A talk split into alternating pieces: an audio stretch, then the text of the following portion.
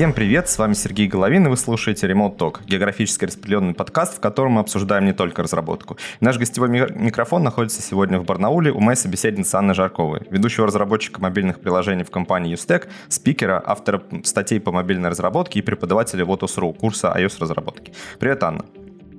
Привет. Так, ну по традиции у нас гости сначала рассказывают немного о себе, а как они вообще начинали заниматься разработкой, с чего начинали, как пришли к тому, чем занимаются конкретно сейчас? А, к мобильной разработке я пришла лет 7-8 назад, когда а, после окончания учебы по информационной безопасности задумывалась о том, что мне нравится и что мне не нравится. Как обычно, конец учебы это самое идеальное время для того, чтобы определить, кем ты хочешь стать. И я наконец поняла, что я хочу быть программистом интересным. Мы с тобой коллеги, получается, на самом деле. Я тоже заканчивал как раз информационную безопасность. Это, конечно, интересная а, специальность. Вот очень много у меня коллег, которые а, после информационной безопасности все уходят либо в разработку, либо в дизайн. Ну, кстати, забавно это очень совпадение. А, относительно того, что вот я решила стать разработчиком, стала это все осваивать уже самостоятельно в своем порядке. И как раз а, все сложилось так, что а, у меня на последних курсах а, появился интерес к разработке под Android. У меня даже была магистерская с этим связанная. И как раз э, совпало так, что я училась C-Sharp, я знала Android, и на моем первом месте работы, куда я пошла подаваться, мне предложили работу разработчика Xamarin под Android. Так что все звезды сошлись, и а, как-то потихоньку, постепенно я начала вливаться сначала Android на Xamarin, ну и параллельно нативный Android, затем а, через Xamarin Android, Xamarin iOS.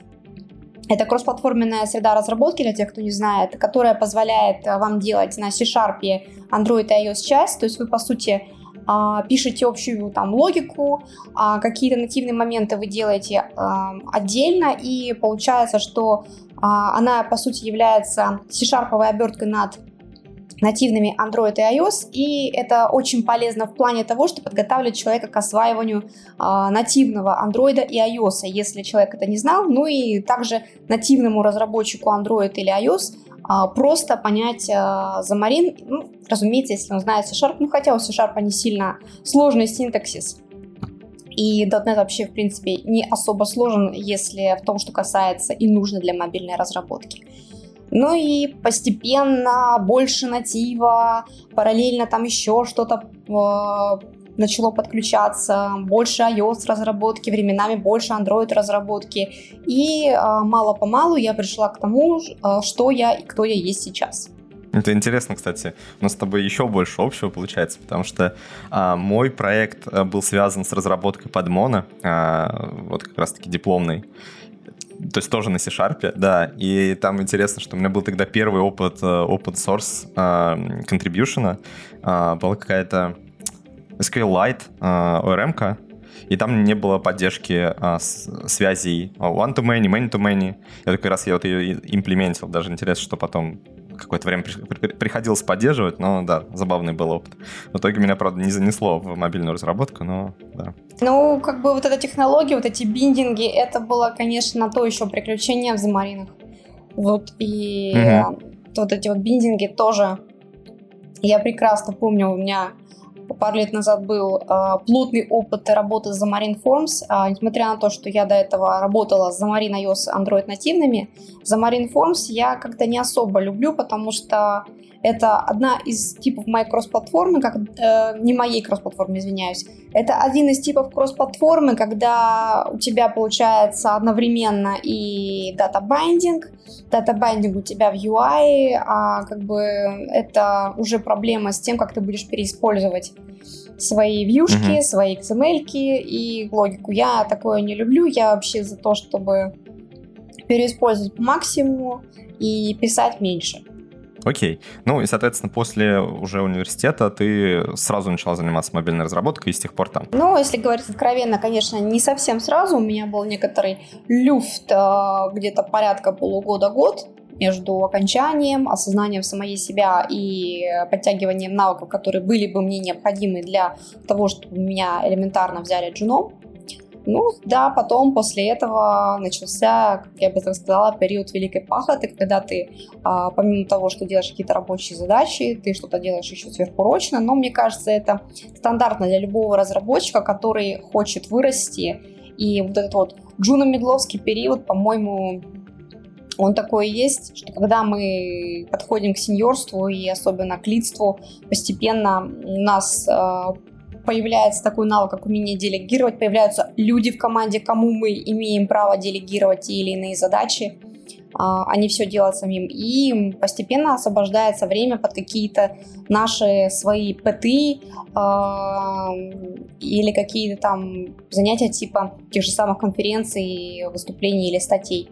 Мне кажется, вот Самое пытовое время — это, по сути, джунство, когда ты только учишься, и уже сеньорство или лидство, когда у тебя снова появилось время это делать.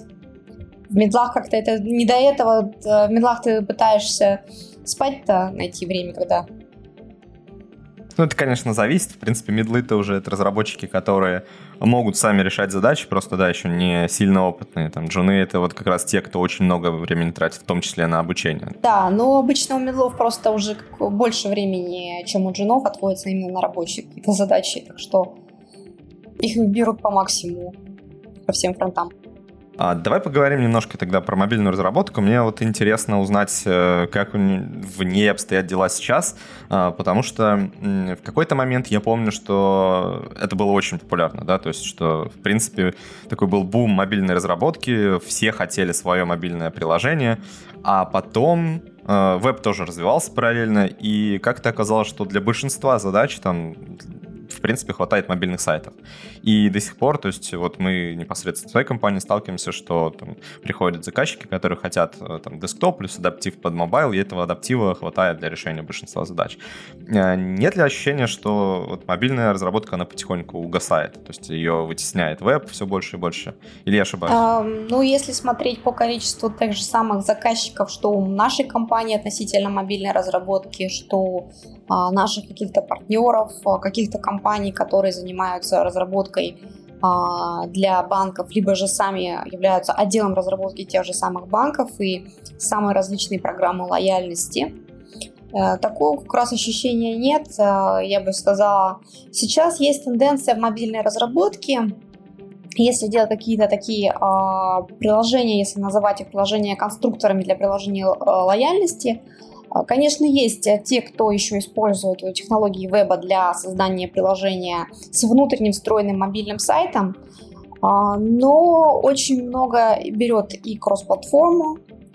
А, помню, раньше, до какого-то определенного периода, до появления Flutter и бума на Flutter, то же самое использовали там Кордову, что там еще был, PhoneGap, они были именно то, что, да-да, это вот э, гибридные э, системы.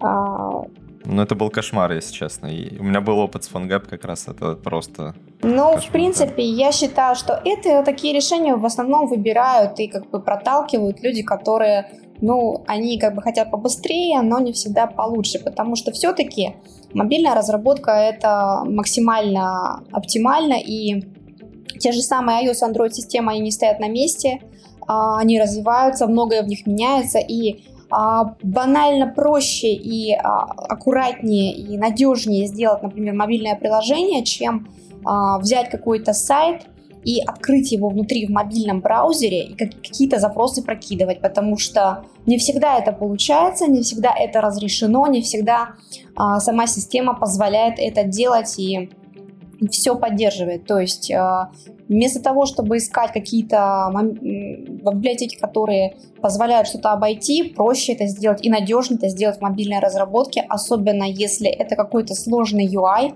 или какие-то дополнительные системы или события, которые нужно перехватывать от пользователя, в том числе и связаны с состоянием самого устройства. Мобильная разработка сейчас очень и очень развивается. Очень много интересного в iOS и Android. Буквально недавно прошел Google I.O., и э, в Android сейчас появля- появляются некоторые очень интересные вещи, например, тот же самый новый виток э, системы Material для дизайна, который э, позволит улучшить визуальное впечатление приложения. Тот же самый JPEG Compose, одна из очень ожидаемых вещей для декларативной разработки относительно iOS а, тоже много-много чего меняется, языки становятся более удобны, тот же самый Swift будет ожидаемым WWDC, я, кстати, там буду один из комментаторов а, на WWDC комьюнити. Много новинок в том же самом языке Swift, многое ожидается от самой системы iOS. В общем, все развивается. Flutter — это вообще один из, можно сказать так, флагманов и э, приложения, которые можно разрабатывать под то же самое, для той же самой Ubuntu, э, Linux. Э, они тоже сейчас, да, рекомендуются сейчас делать на Flutter. И такая классная штука появилась, как Kotlin Multiplatform. Э, это одна из моих сейчас любимых кросс-платформ. Вернее, это моя любимая кросс-платформа. Я плотно нырнула в ее использование под iOS потому что там очень много интересного можно сделать, и это как а, какой-то Xamarin Native, ну, он мне напоминал вначале Xamarin Native, но это все на Kotlin. Так что, если вернуться обратно к тому, с чего мы начали, чтобы я не растекалась мыслью по древу. Нет, мобильная разработка, она, конечно, никуда не уходит. Конечно, сейчас э, много людей, которые продолжают любить мобильные сайты. И относительно нас, мобильных разработчиков, это люди, которые нагло едят наш хлеб. Чужой хлеб есть нехорошо, и да, так что, но даже если объективно говорить, то действительно мобильное приложение, оно надежнее мобильного сайта в плане использования. И если, например, это просто какая-то смотрелка, то да, возможно, там это можно сделать, но опять же, те же самые проблемы с адаптивностью, не всегда это красиво, не всегда это аккуратно, и опять же, та же самая надежность и безопасность. Угу, хорошо. Ну, давай небольшие две ремарочки сделаю, потом еще у меня один вопрос там будет. А, ну, первая ремарочка все-таки, когда я говорил там про мобильный, да, адаптив, я, я скорее имел в виду, конечно, не сайты, которые упакованы в какое-то мобильное приложение, да, и запущены под WebView, а прямо сайты, которые просто в браузере запускаются, мобильные. И там есть же сейчас, э, ну, подвижки, которые, конечно, не супер популярные, типа PVA, да, Progressive Web Applications, которые можно рассматривать как некую альтернативу нативному приложению. Понятно, ну, я понимаю, о чем ты говоришь, что, конечно, это не будет полноценной заменой никогда. Ну, если говорить про то же самое PWA, ну, у нас буквально вот недавно проходил компании Meetup, у нас часто в нашем корпоративном внутреннем университете читаются какие-то лекции на что-то внутреннее, и я, в принципе, поняла, про что ты говоришь. А если говорить именно, что сравнивать веб и mobile, мне кажется, это совсем некорректное сравнение, потому что ну, сайт, он всегда сайт. Во-первых, а, сайт на мобильном приложении, э, в мобильном устройстве, он, во-первых, открывается через мобильное приложение браузер. А, и как бы а, для того, чтобы пользователь получил какие-то интересные вещи, это не всегда можно все реализовать с помощью сайта. А, опять же, в рамках той же адаптивности, ну и плюс всегда нужны какие-то дополнительные, например, разрешения, но как бы для того, чтобы пользователь имел больше какого-то экспириенса и каких-то возможностей. Ну, возможно, в рамках какой-то смотрелки действительно кто-то может обойтись и сайтом, и действительно кто-то обходится. Но я считаю, что мобильные приложения и веб, они всегда будут существовать параллельно, и ничто из них друг друга не вытеснит. Я согласен с этим, да. Угу. Мне кажется, здесь, знаешь, как вот в диаграмме Эйлера есть какие-то есть какое-то пересечение, оно, скорее всего, не настолько большое, да, то есть, он, но все равно вот эти части, которые не пересекаются, они очень большие. То есть есть своя ниша для мобильных там приложений, есть своя ниша даже, наверное, для мобильных веб-сайтов, и пересечения прям полного не будет. Ну, в любом случае, да, веб это веб, а mobile это mobile. Я помню, где-то лет 10 назад были с энтузиазмом такие разговоры, что вот, сейчас мобильные устройства, какие-то мобильные приложения полностью заменят э, а, все, что было на десктопе, десктоп не нужен. Ну, начнем с того, что как бы к мощности э, полноценных ПК мобильные устройства до сих пор не подобрались, если говорить про полную замену этих приложений. И как бы не скоро подберутся, но и к тому же это разный диапазон устройств, а, не всегда все, что удобно делать на десктопе, удобно делать на мобайле, и как бы это то же самое, не будет всегда существовать параллельно, ну и плюс, а, если, например, какой-то ПК, он может на своих мощностях что-то сделать, то мобильные устройства, они чаще всего какие-то сложные вещи а, запрашивают уже в готовом виде со стороны бэкэнда. Так что это, мне кажется, разговор из той же оперы. Ну да, но это касается еще X, я хотел чуть позже этот вопрос затронуть. А, давай тогда вернусь ко второй ремарочке насчет э, поедания хлеба, так как мы отчасти вот те самые люди, которые нагло поедают ваш хлеб. Я хотел сказать, что мы не прям поедаем, мы же немножко надкусываем, то есть мы аккуратно, не, не, не забирая все. Вот. Ну да, я хотел перейти, а, собственно, к вопросу. Ты говорила о том, что есть вот э, Kotlin а, мультиплатформа, есть другие мультиплатформы. И мне хотелось узнать э, твое мнение вообще насчет э, мультиплатформы под мобильную разработку как таковой. Насколько это вообще хорошая затея разрабатывать э, кроссплатформенные приложения, да, такие, которые будут одновременно и под iOS, и под Android работать. Ну, тот же Flutter использовать, возможно, Kotlin мультиплатформ или что-то еще. Потому что обычно говорят, что если ты хочешь хорошее приложение, то тебе придется писать на, там, условно, Kotlin, Java под Android, а, либо на Objective-C, Swift под iOS. Насколько это сейчас правда? А, ну, если говорить про натив кросс-платформу, это старая добрая а, что же из них лучше. Вообще, а, давным-давно а, были рекомендательные статьи, что а, лучше использовать в каком случае.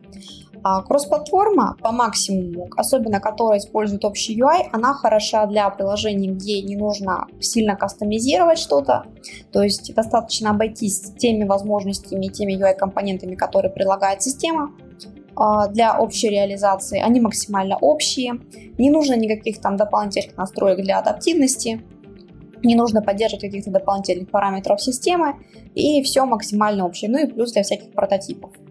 А, и как только система превращается в какое-то что-то, что требует сложной реализации, сложной поддержки, а, много-много нативной работы. Проще и быстрее брать, конечно, нативную разработку и этим заниматься. Но я считаю, что нативная разработка, она будет существовать всегда, Однако идеи по тому, что создать общий инструмент для разработки, они тоже будут э, возникать и существовать тоже всегда. Какие-то системы могут исчезать, меняться. Ну вот буквально 5 лет назад был популярен Xamarin. Кто сейчас его использует? Конечно, они э, развиваются, они пишут даже свои новые компоненты, MAUI. А, я, честно говоря, скажу, что MAUI, как он работает, я до сих пор не смотрела у меня был а, как бы переключение на другие платформы, на другие системы. А, и, в принципе, сейчас Замарин несколько потерял свои позиции. Но вот если говорить, например, а, про его Xamarin Native и Xamarin Forms, то если Native он позволял именно практически полностью скопировать нативное приложение, конечно, за исключением ситуации, когда нужна была библиотека, а биндинга под э, на нее не было, то, в принципе, можно было Xamarin полностью обойтись. Но вот э, у меня был как-то опыт такого фриланса, когда я делала приложение на Xamarin Forms со сложным э, UI. Вернее так, я подключилась на его поддержку.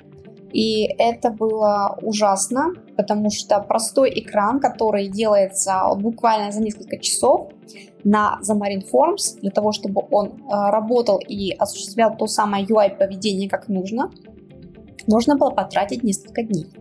А, при этом я на тот момент считала себя довольно уже опытным разработчиком. Так что, э, если э, нужно делать сложный UI, конечно, нужно делать это на нативе, если система не позволяет использовать нативный UI. А, я поэтому в качестве кросс-платформы предпочитаю именно Kotlin Multiplatform. А, они как раз позволяют делать общую бизнес-логику, то есть ты по максимуму, вот как, как в Замарине, делаешь общие модельки, какую-то работу с сетью, работу с хранилищем. И, в принципе, можешь практически все использовать то же самое, что ты можешь делать ну, почти то же самое, что под Android, потому что для Kotlin Multiplatform есть свои библиотеки, свои решения для сети, э, для баз данных, потому что а, то, что поддерживается на Kotlin JVM, не поддерживается на версии Kotlin, Kotlin Native, которая используется для разработки, например, под iOS. И э, там, в принципе, ты можешь делать именно ту свою бизнес-логику, какую нужно. Можно же сделать даже собственную архитектуру, какие-то там моменты отдельно под iOS, под Android в нативных частях общего модуля пофиксить и затем уже делать нативный UI. И все у тебя хорошо и прекрасно. Запрашиваешь вот этот вот общий шаренный модуль, как, как либо как библиотеку с, со стороны iOS или Android. А Flutter, в принципе, для меня сейчас это вещь авантюрная, хотя меня уже многие уговаривают его пробовать, в том числе и а, наши корифеи нашего российских IT-технологий. Я как раз хочу посмотреть, а, Евгений Елчев сделал уроки на YouTube по Flutter, как раз для самых начинающих. Что там нового появилось в Flutter интересного. Но, в принципе, пока у меня ощущение такое, и я пока в нем постоянно, что а, по традиции это то же самое, что если тебе нужно что-то докастомизировать, это нужно делать на нативной платформе, это не всегда удобно.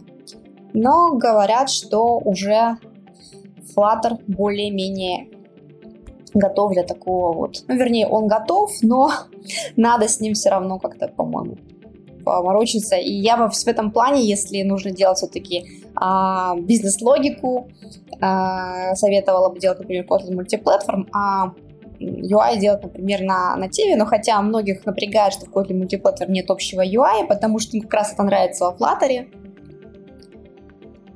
Так что, в принципе, кросс-платформа сейчас есть, ее много, и каждый может выбирать на свой вкус. Но натив будет всегда. Ну, понятно, да. А, с Flutter есть интересная особенность. Я не знаю, насколько ты следишь за этим или нет. Мы как раз недавно, буквально в другом подкасте нашем обсуждали а, громкое достаточно событие, а, отказ во Врайке от Дарта. Ну и, соответственно, Dart — это такая платформа, на которой Flutter, по сути, строится, да, то есть это основной там язык. И э, насколько, я не знаю, знаешь ты или нет там историю Дарта, но Dart первый, он тоже был, э, сильно пиарился, потом Google его закрыл, появился второй Dart, и в него уже мало кто поверил. Но вот э, даже те, кто поверил, сейчас потихонечку э, с него сползают. Э, конечно, adoption в Canonical это, наверное, тоже очень сильная поддержка э, Flutter именно. Но если интересно там нашим слушателям будет, мы там тоже обсуждали долго и приводили примеры не самых лучших, наверное, моментов во Flutter. Вот как раз, может быть, ссылочку добавлю на этот эпизод. Э, ну, здесь тогда не буду говорить, э, повторять то же самое, что мы уже там говорили. В общем, не знаю. То есть, если у вас опыта сейчас нет, э, то, то надо, наверное, тоже вам сначала осторожно на него посмотреть, потому что есть ощущение, что Flutter, он не настолько сильно развит сейчас. Там есть свои проблемы, свои нюансы. Но да, так как у нас тоже с этим опыта большого нет, то сложно об этом сейчас говорить. Я бы, в принципе, сказала, что а, свои нюансы есть абсолютно у любой платформы. И как бы то, что там требуются какие-то дополнительные действия для а, тех же самых там рендерингов или доработок там с ченнелами на стороне натива, а, ну, что поделать, это пока такая особенность. В Kotlin Multiplatform есть свои нюансы. И, в принципе, если смотреть даже на те же самые нативные инструменты, там тоже есть всегда свои нюансы, которые потом дорабатываются, дополняются, и это, можно сказать так, шаг развития системы. Но, в принципе, да, вот эта вот необходимость что-то добавлять на Flutter, она пока меня и останавливает, потому что именно у меня есть этот опыт а, работы с прекрасными рендерами на Xamarin, когда для того, чтобы элементарно при реализации списка у тебя был а, реализован а, механизм, что при нажимании у тебя меняется цвет заливки строки, ну, точнее, то, что делается, например, буквально вот под iOS, под Android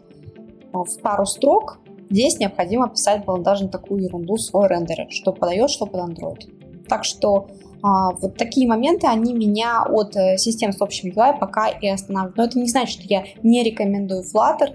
А, в принципе, сейчас все-таки а, много людей, которые им занимаются, те же самые серф, они довольно успешны в этом процессе.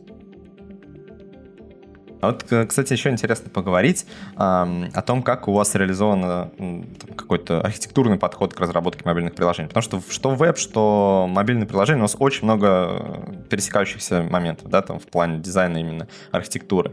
Э, я даже смотрел вот твой доклад, как раз вы там тоже, ты, ты рассказывал про GraphQL, и я смотрю, что ну, действительно много есть моментов, что вот в вебе сейчас там активно пользовались GraphQL, есть уже истории отказа от GraphQL. Ну, понятно, что где-то подходит, где-то не подходит, подходит.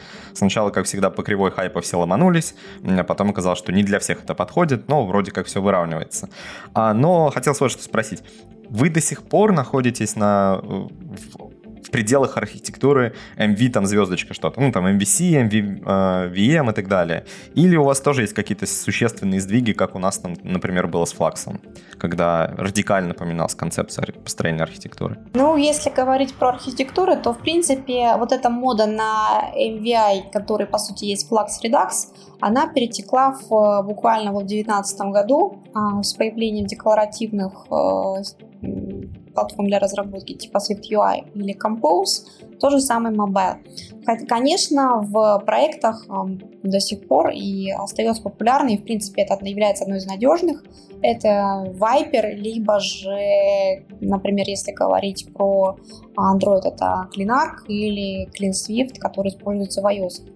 У нас, в принципе, много довольно архитектуры. Я, кстати, делала много обзоров, и, в принципе, вот у меня даже есть целый такой блок, одно-два занятия, которые я посвящаю именно новым архитектурам. И, в принципе, что из этого можно сказать?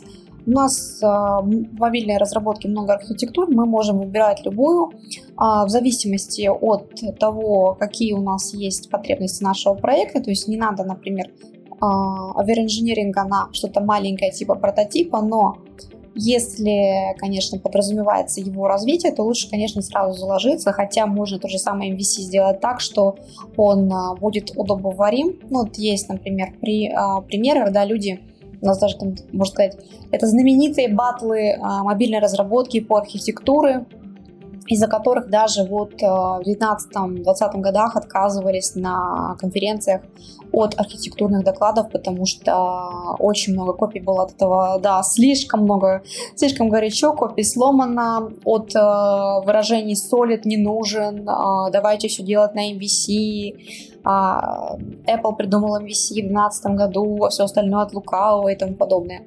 Да, но вот если вернуться к Flux Redux, да, сейчас появляется очень много э, реализации, скажем так, собственных пониманий э, данной архитектуры под мобильное приложение. Э, например, из последнего для Kotlin Multiplatform команда JetBrains сделали sample как раз э, с архитектурой Flux Redux. Они использовали именно практически вот то же самое понимание, что в вебе.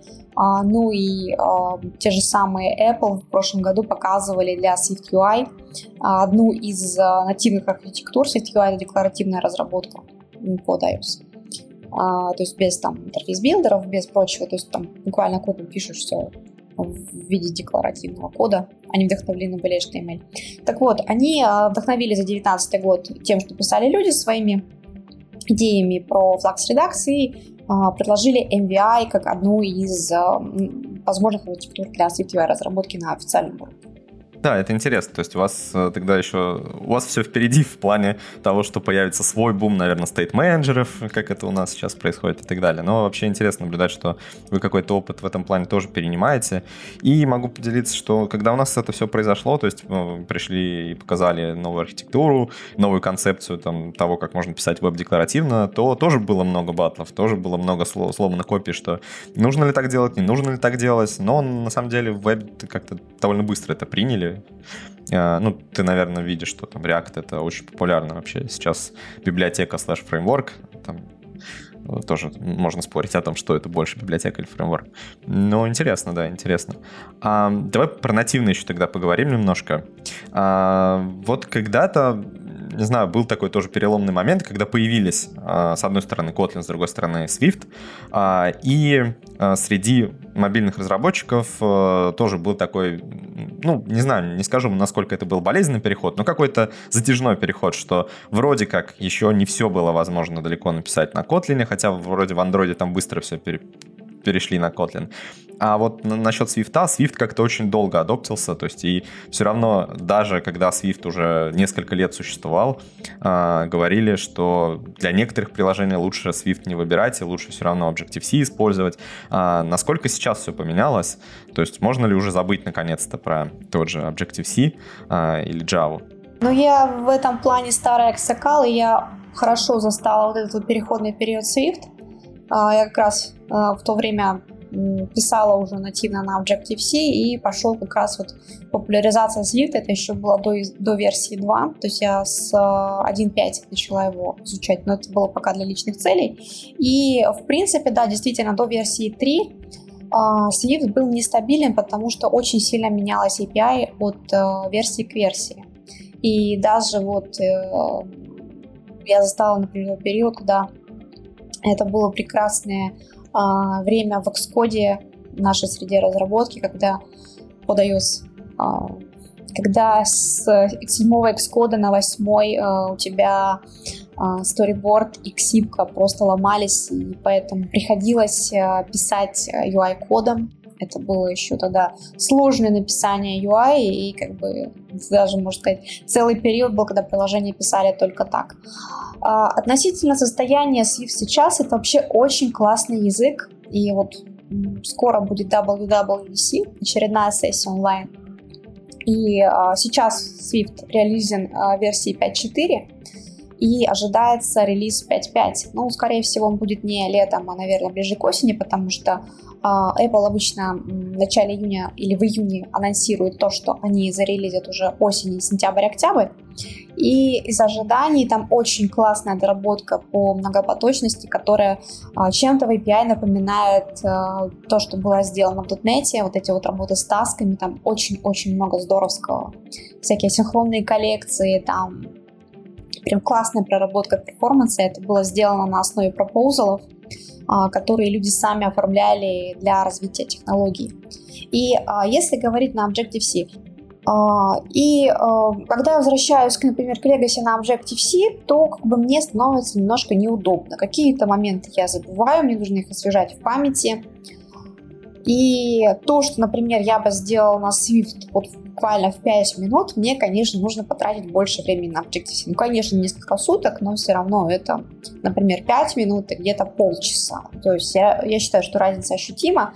Хотя, например, если говорить про э, работу с теми же самыми э, какими-то сишными файлами, ну, например, если у вас какое-то приложение, которое работает э, с железом, то, конечно, Objective-C в этом плане, он в какой-то мере более удобный, но в то же время самое, в Swift есть технология для бриджинга между Objective-C и Swift, и это удобно. Если сравнивать Kotlin и Java, а, Java, конечно, очень сильно развивается, Kotlin тоже сильно развивается, JetBrains в этом плане молодцы, они выпускают версию за версией, и Kotlin, ну, в принципе, сейчас довольно много интересного предлагает нам, и это очень удобно. А, многие говорят, что Kotlin — это Java синтаксическим сахаром. А, когда я начинала изучать Kotlin, я точнее узнала о нем, конечно, позже, чем Swift, и я в те времена не знала, что Kotlin а, появился, например, раньше, чем Swift. Я считала, что Kotlin это такая версия Swift, но вот для Java. Ну, многие так считали, кто не знали его предысторию, если уж говорить откровенно. У обоих языков есть э, схожие особенности, потому что оба используют э, JVM. Java, конечно, для нее э, ей использовать удобнее. Э, Kotlin, он дает много синтаксического сахара, но опять же, э, из того, чего не хватает в Kotlin, если говорить про разные механизмы, э, то это тернарный оператор и э, что там, статики, их нету, там есть companion объекты. Это то, что действительно не хватает. В остальном, в принципе, Kotlin уже давно догнал, а в какой-то мере и перегнал Java. А многие механизмы Java он позволяет использовать. Можно гибко адаптировать код а, с Java на Kotlin буквально одним а, кликом мыши. Так что это довольно удобно и просто. И, в принципе, сейчас Kotlin активно развивается, много разных инструментов, те же самые карутины. Попробовав карутины один раз э, и разобравшись с них, ты уже не хочешь возвращаться на стандартные синхронные э, способы разработки, которые ты использовал под Java и тебе уже достаточно карутин, тебе их начинает не хватать в проекте. Плюс, а, что тут еще можно сказать, относительно Android разработки, а, на Google I.O. А, Google представили свои ожидания. Они рассказали о том, в каком состоянии находится сейчас Kotlin под Android, что у него будет меняться, адаптироваться, чтобы можно было удобнее и интереснее разрабатывать, чтобы это было максимально эффективнее и комфортнее. По их подсчетам, Kotlin он дает больше performance, чем Java, и они как раз на официальном уровне рекомендуют использовать и корутины, и, например, Coroutines Flow вместо Live Data. То есть очень-очень много э, инструментов, которые именно вот связаны с Kotlin и его расширениями. Ну, насчет перформанса, ты имеешь в виду performance больше именно под мобильной, для мобильной разработки? Я мобильный разработчик, и я могу mm. рассматривать данные языки okay, как бы только да, в призме своего познания относительно мобильной mm-hmm. разработки. Но Kotlin, он активно сейчас используется на бэкэнде, и у нас даже вот есть а, целый курс, я очень рекомендую, называется Kotlin для бэкэнда. И, в принципе, на том же самом Swift, да, можно использовать, конечно, его для а, не только мобильной разработки как таковой, а, ну, кроме того, что можно сделать собственный а, мини сервер на Вапоре. И, то есть свой собственный бэкэнд поднять и использовать его с Swift языком. А, есть еще такой хороший пример. EPAM а, делали на Swift а, библиотеку, которую внедряли и в Android приложение, и в iOS, и использовали для ну, такого как бы свой вариант такой кросс-платформы с библиотекой, которая была написана на Swift.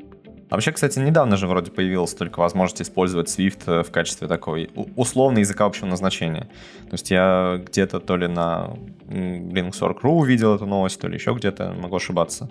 То есть вроде до этого, там, может быть, год-два как назад еще даже не было такой возможности, и Swift только был для мобильной разработки. Ну, не для мобильной, а для десктопных вообще вот этих всех э, UI-разработок. Да, у них сейчас у Apple э, ставка на то, что э, они хотят сделать свои приложения максимально мультиплатформенными, и, в принципе, то, что наз... тут главное не путать мультиплатформу и кросс-платформу, потому что часто они кросс-платформой называют э, разработку одного и того же приложения, но а, как под э, iPhone, так под iPad, так под Mac, так и под а, часы. То есть, по сути, это используется система одного семейства, и как бы трудно это назвать какой-то мультиплатформой, кросс-платформой, хотя они используют именно такую терминологию. То есть мы привыкли, что все-таки а, кросс-платформа это что-то более объемлющее. Но, в принципе, если рассматривать то, что тот же самый Kotlin а, мультиплатформ предлагает отдельно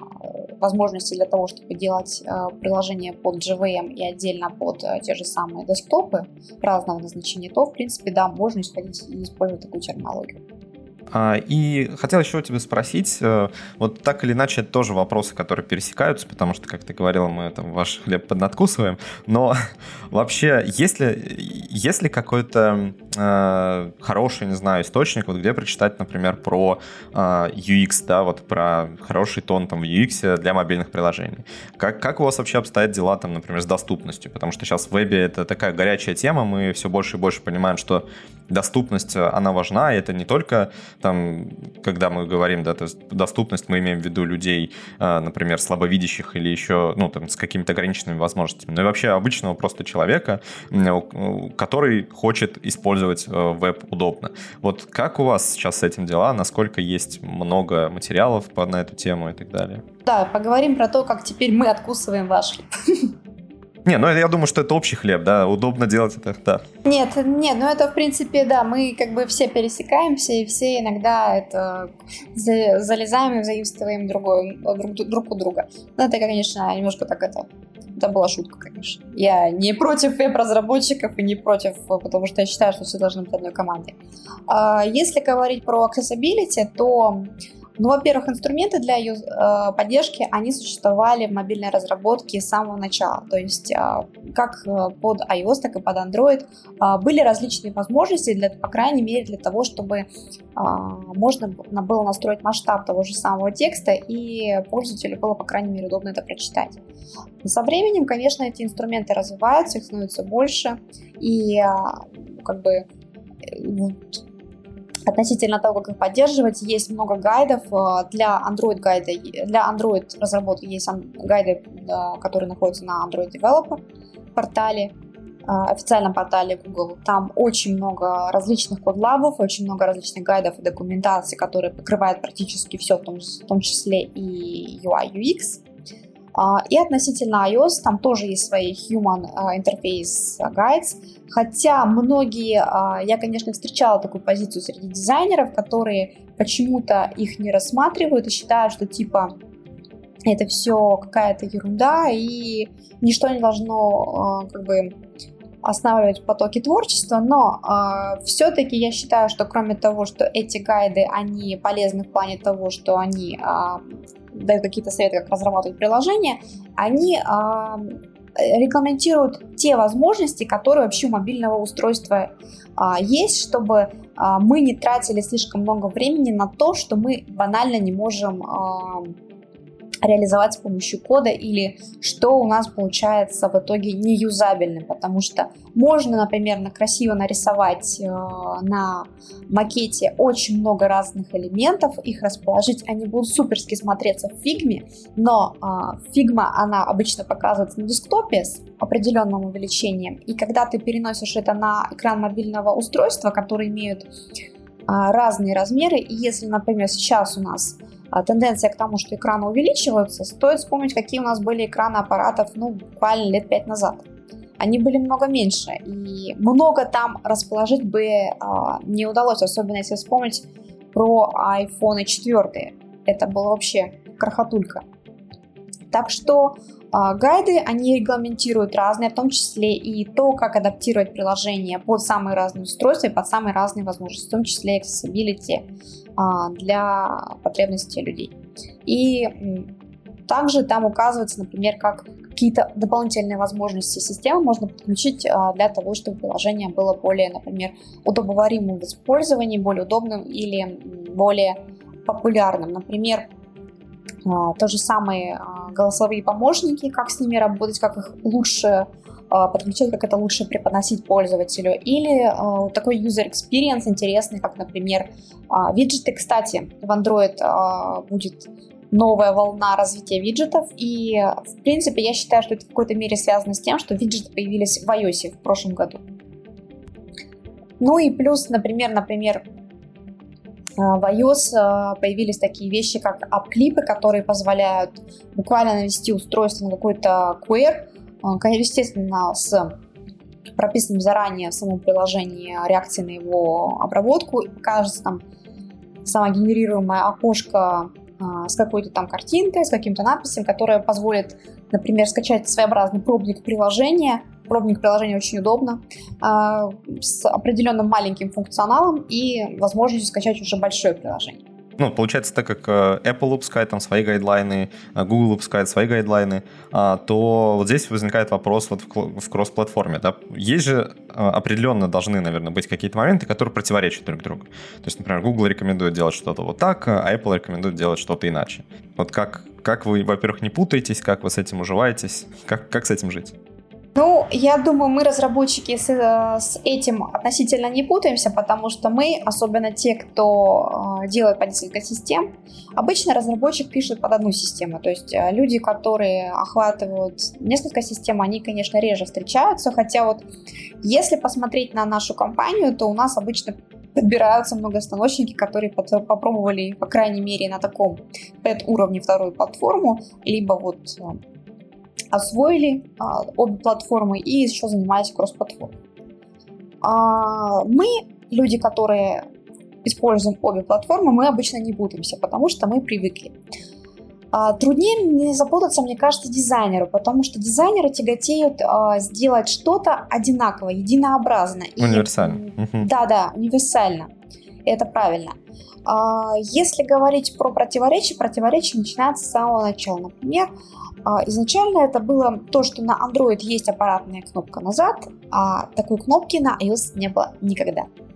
И а, если не закладывать такие моменты в том же самом реализации, это выходило довольно проблематично и некрасиво. То есть, если там в iOS, в Android можно это опустить, то в iOS без этого вообще никак. А, плюс а, сами подход к реализации, например, те же самые activity и фрагменты в Android и механика UI контроллера, в котором ты можешь, конечно, сделать а, view встроенный, но по сути это не то же самое, что ты внедряешь фрагмент, у View нету своего особого view цикла, это есть цикл, например, именно самого родительского контроллера, то есть там много-много таких нюансов, плюс поведение баров, потому что навигационные бары, что нижние, что верхние, они тоже идут от механики устройства. iOS и Android, они разные в этом плане.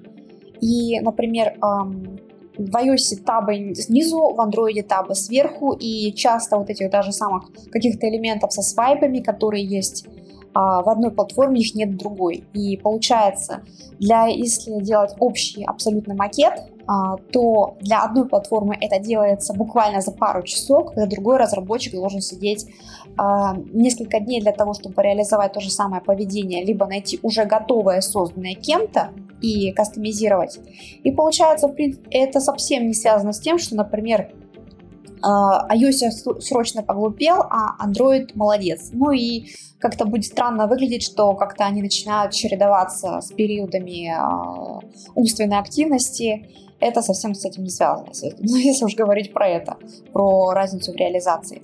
А, поэтому а, тут возникает момент, что дизайн, который разрабатывает и преподносит нам UX-мастер, назовем его так, он должен учитывать а, особенности платформы, несмотря на то, что дизайнеру хочется сделать все однообразно, либо заказчик хочет, чтобы а, iOS выглядел Android, Android выглядел как iOS, и да, очень часто можно услышать от разработчиков а, много страдальческих слов а, о том, что как это все делать сложно и как это все делать неудобно. Так что лучше все-таки гайды учитывать, и если макеты на разные, то это, конечно, по крайней мере, будет удобнее и лучше. Мы уж там сами разберемся. Ну и, в принципе, я считаю, что в этих вопросах дизайнеры и разработчики должны быть заодно, а не то, что я это нарисовал, а вы это делаете, а если вы это не делаете, вы плохие. Это, мне кажется, не разговор вообще в команде.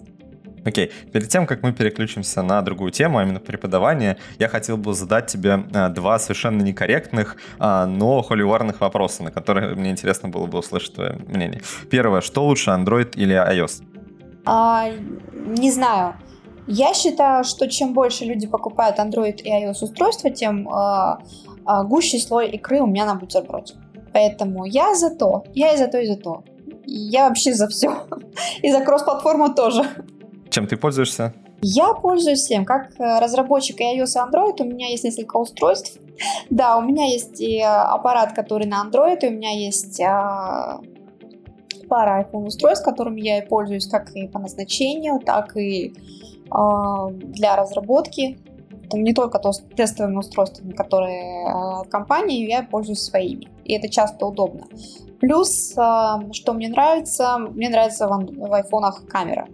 Это если говорить про то, почему я пользуюсь и тем, и тем. То есть это и потребности профессиональные, и как бы то, что мне удобнее звонить с андроида, а какие-то такие вещи делать с iOS. То есть стандартно, мне кажется, у каждого разработчика, который пишет несколько систем, несколько аппаратов. А, ловко ответил, хорошо. И второй такой же вопрос, а, не настолько горячий, наверное, но тем не менее тоже некорректный, но интересно все равно твое мнение. Что лучше, а, Kotlin или Swift? Мне кажется, нужно выбирать э, язык от Э, того, какую ты технологию используешь и для каких целей. То есть а, Сначала мы решаем, что мы делаем, под что мы делаем, затем уже сама, техно, э, сама технология или сама платформа нам показывает те инструменты, которые для нее наиболее оптимальны. Если мы разрабатываем под iOS нативно, то у нас есть Swift, если мы разрабатываем под Android нативно, у нас есть Kotlin.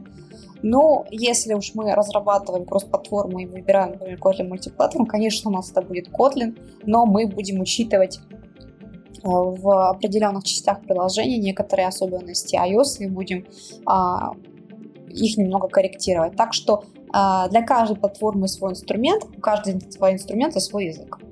Сразу видно, что ты довольно опытный разработчик, у тебя уже такие все взвешенные ответы, а, не получается тебе вывести на какой-то такой холивар. Окей, а, давай поговорим про твою преподавательскую деятельность. Вот ты говорил уже, мы тут упоминали э, неоднократно, вначале я говорил, что ты преподаватель Votus и ведешь курсы по iOS.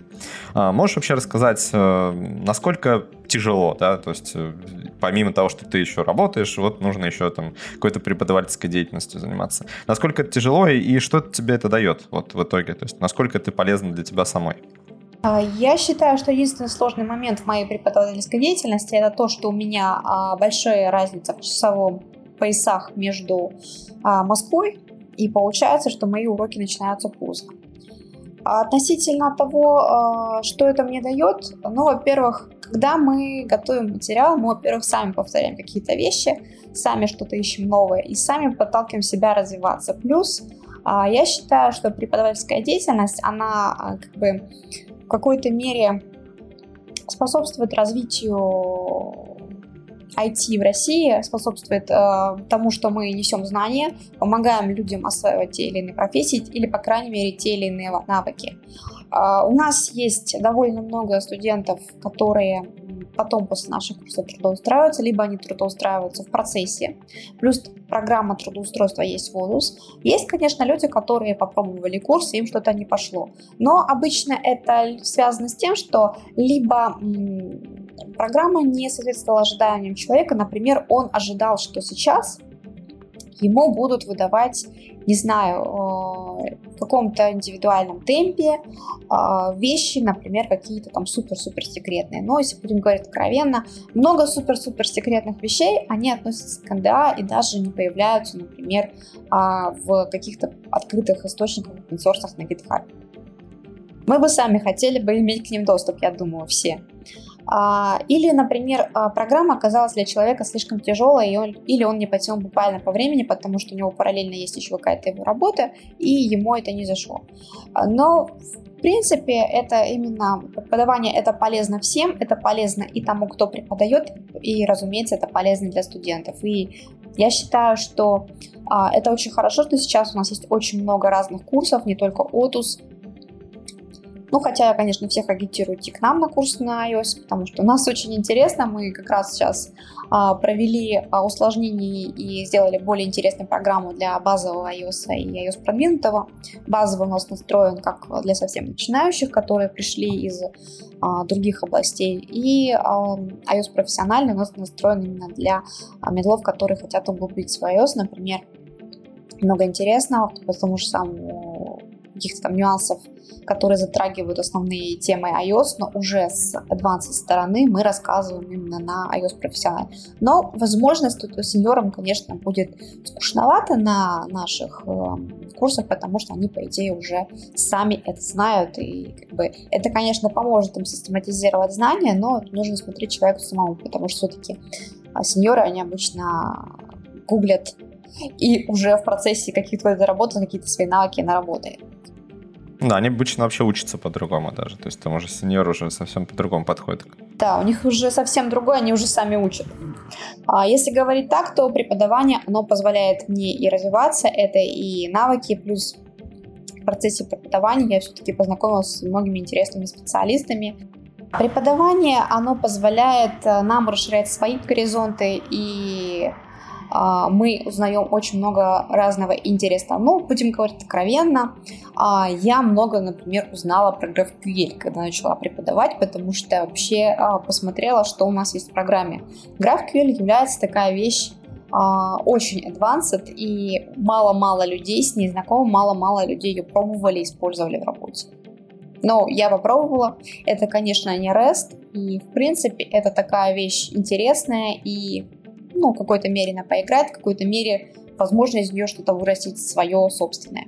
Ну да, действительно, я тоже вот наблюдал, во-первых, сначала, как я уже упоминал, ажиотаж вокруг GraphQL очень большой, да, когда там его начинали использовать и там, где нужно, и там, где не нужно, и в целом сейчас, мне кажется, уже получили достаточное количество опыта, чтобы сделать какие-то выводы, что вот здесь мы можем использовать GraphQL, а здесь он не совсем хорошо подходит, и лучше там использовать стандартный, например, REST HTTP API.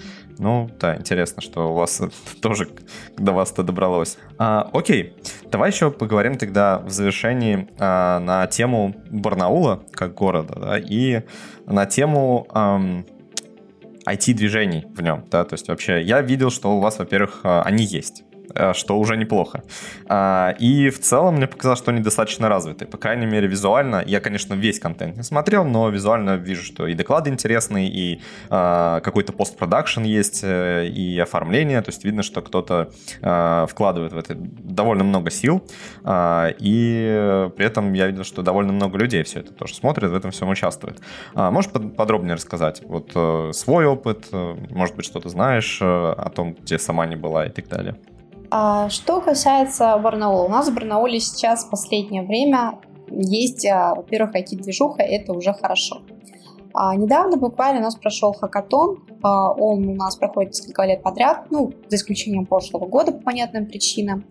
А, хакатон вообще это отличная вещь, хотя я сама не участвовала, потому что все разы я была занята своими рабочими задачами.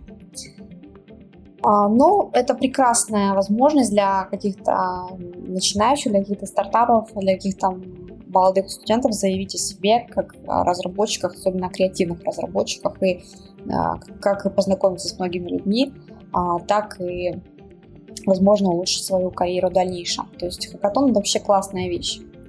Не была, но рекомендую. А, да. Также у нас проводятся метапы у нас до 2020 года проводились э, метапы от Digital Community Барнаула. Это инициатива, которую у нас а, двигают энтузиасты. Плюс у нас есть Digital Space, э, где людей учат IT-разработки. И а, у нас сейчас очень много всего проводится для начинающих, для студентов, для школьников. У нас есть IT-лицей, у нас есть лицей Яндекс в городе Барнауле. И у нас есть IT-клуб, э, на базе которого у нас есть какие-то занятия для студентов, плюс мы хотели бы, а, чтобы у нас в городе появилась а, студенческая группа. Это было бы, конечно, круто. А, это позволило бы многим студентам из того же самого нашего политеха улучшить э, свои какие-то... лучше подготовиться и больше быть и ближе к различным инициативам той же самой компании Google, каким-то мероприятие. И в любом случае это сказалось бы положительно. Что касается компаний, у нас есть много компаний, которые э, имеют головные филиалы в Москве. У нас, например, э, но являют филиалы э, дочерние в Барнауле. Э, это компании самые разные крупности, если сказать так, самого раз, разного размера. У нас есть э, филиалы и банков различных, это и Сбербанк, и Альфа-банк. Та же самая компания Юстек, которая работает. У нас много-много разных компаний. Это не только аутсорсники, которые сидят в уголках и что-то делают под э, какие-то западные нужды или ловят какие-нибудь заказы на обвоке и затем уже их реализуют. У нас очень много именно вот а, филиалов самых различных компаний, плюс у нас есть компании барнаульские, которые уже сами делают какой-то свой собственный продукт. И, например, одним из таких крупных игроков я бы назвала компанию Onterra. Они, кстати, являются одним из партнеров Юстеха. Как раз эта компания исполняется в этом году в ближайшее время 20 лет. То есть у нас в Барнауле, несмотря на то, что кажется, фу, какой-то Барнаул, где-то там находится, где-то в какой-то Сибири, это не совсем не Москва и даже не там, что-то сильно далеко, и где-то там в Сибири находится, в тайге для кого-то там. Ну, у людей разные понятия географии. А в Барнауле все в принципе, довольно прилично, и оно как раз развивается, и у нас очень а, много идет именно с поддержки а, Министерства цифрового развития и торговой палаты Алтайского края. Ну, вообще, к слову о том, что ты упомянула, что вот, там, может показаться, что Барнаул это где-то далеко. Вообще, весь этот подкаст а, задумался, не конкретно этот эпизод, а в целом Remote Talk задумался о том, а, как способ донести до людей, что есть много и классных э, людей, и классных компаний за пределами там, Москвы и Питера, показать, что вообще IT-движение, оно есть много где. И э, что самое интересное, были неожиданные находки, когда там какие-нибудь небольшие города э, имели настолько мощное классное движение, которое там не уступает, в принципе, каким-то большим мероприятиям. Ну, сейчас не буду ничего сравнивать, просто я думаю, что те, кто знает про себя, ну да, в принципе, это понятно. У нас, например, наш Бийск считается наукоградом, и он действительно там является наукоградом. Так что у нас как бы все зависит от людей, которые этим занимаются. Если этим, э, этим не заниматься, его не будет нигде, если уж говорить откровенно. Ну, Новосибирск еще тоже вот из интересных городов, которые меня удивили, поразили в каком-то смысле, потому что там очень много классных э, ребят сидит, и тоже очень мощно. Да, в Новосибирске у них там очень много, и на базе Академгородка а, там много филиалов э, компаний, и а, которые, например, хантят например, э, разработчиков с того же самого Барнаула себе. Ну, тот же самый JetBrains, например, там сидит. Да, да, да, да, да, JetBrains и CFT, и очень много компаний, которые имеют именно вот филиалы для мобильной разработки, они сосредоточены в Новосибирске на базе Академгородка. А, я иногда спрашиваю еще о том, что могло бы сподвигнуть людей, которые, например, недалеко от Барнаула живут и думают, вот поехать ли мне там в Москву или там в Питер или еще куда-то, там в Новосибирск, или вот поехать мне в Барнаул, попытать счастье там а, и устроиться где-нибудь там на работу. Что бы могло сподвигнуть их, их поехать все-таки в Барнаул? Как, как бы ты могла заманить людей сюда? И стоит ли вообще? Острая тема, острую тему мы затронули относительно того, что, конечно, может э, человека сподвигнуть. Ну, во-первых, если откинуть разные моменты типа э, где жить дешевле, где жить дороже, где зарплаты выше и возможностей больше, то я думаю, что Барнаул мог бы заманить, а, кроме того, что это очень удобный для жизни город. А чем он удобный? Ой, он удобный всем. У нас все, у нас есть здесь все для жизни, у нас э, много всего, и у нас отличные разные сервисы. Так что я бы сказала так, это город для такой спокойной жизни. Но как бы тут много можно вздрагивать вопросов, кто кому что нужно, а кому что, кому что предпочтительнее и у кого какие ожидания. То есть, в принципе, мне этот город нравится. Относительно а, того, чем можно было бы заманить в Барнаул, ну, а, все зависит от человека, что ему хочется, потому что, как бы, я бы, и в зависимости от того, а, какая у человека направленность и желание работать. Ну, я бы, конечно, например, захантила его в Юстех. Ну, безусловно, да. Да, я бы захантила человека в Юстех, либо же а, можно было предложить а, вот самые различные вот, филиалы, которые а, есть тех же самых компаний, которые работают в портале. Окей, хорошо.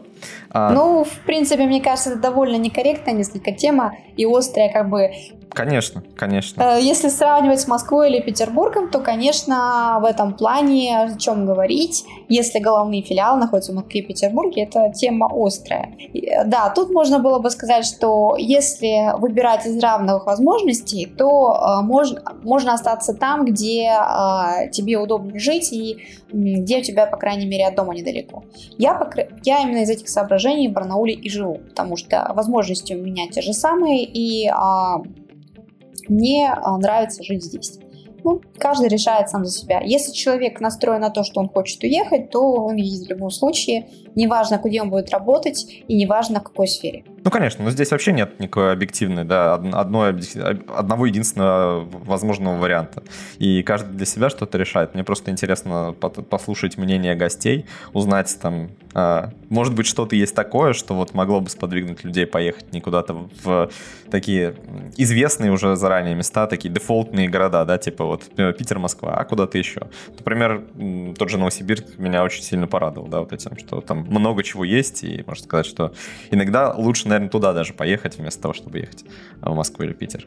Ну, да, я бы, конечно, можно говорить про а, то, что живя в одном городе, нехорошо делать рекламу другому городу.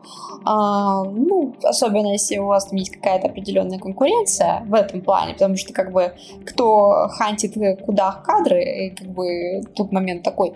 Ну да, как бы сейчас у нас есть, если говорить в целом по стране, то у нас сейчас есть возможности работать абсолютно практически в любом, в любом городе России.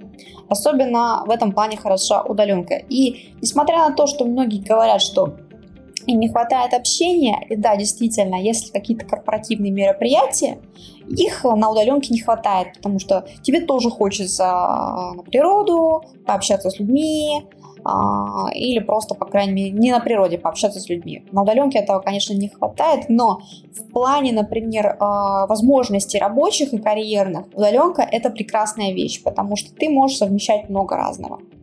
А, кроме того, что ты можешь делать себе гибкий день, ты можешь совмещать это с самыми различными делами, включая, например, те же самые, ну вот, онлайн-конференция. Мне этот формат понравился, потому что ты можешь успеть, например, даже за неделю, у меня был такой опыт, за неделю ты можешь успеть выступить в нескольких местах, которые, казалось бы, находятся в самых разных уголках не только России, но и СНГ и даже, можно сказать, мира в целом, потому что если рассматривать про офлайн конференции и а, там, не говоря уже о том, что какие цены могут быть на билеты для того, чтобы добраться из одной точки земного шара в другую, и сколько времени это может занять, там, включая те же самые пересадки, потому что не всегда есть а, прямые рейсы, и неприятно, что в прошлом году какие-то маршруты у нас и даже по стране закрылись из-за пандемии, то онлайн позволяет тебе именно совмещать вот это все, плюс, а, например, а, с той же самой работой, потому что не всегда ты можешь а,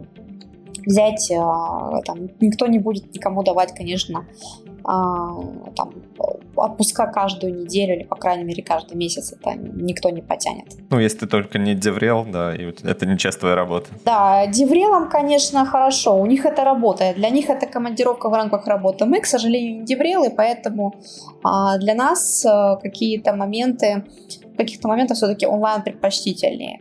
А, ну и в завершении я всегда своих гостей прошу что-нибудь порекомендовать нашим слушателям, то есть это может быть абсолютно все что угодно, там, начиная от какой-нибудь э, классной сладости, которую ты хотел бы всем порекомендовать, заканчивая классной какой-нибудь книжкой.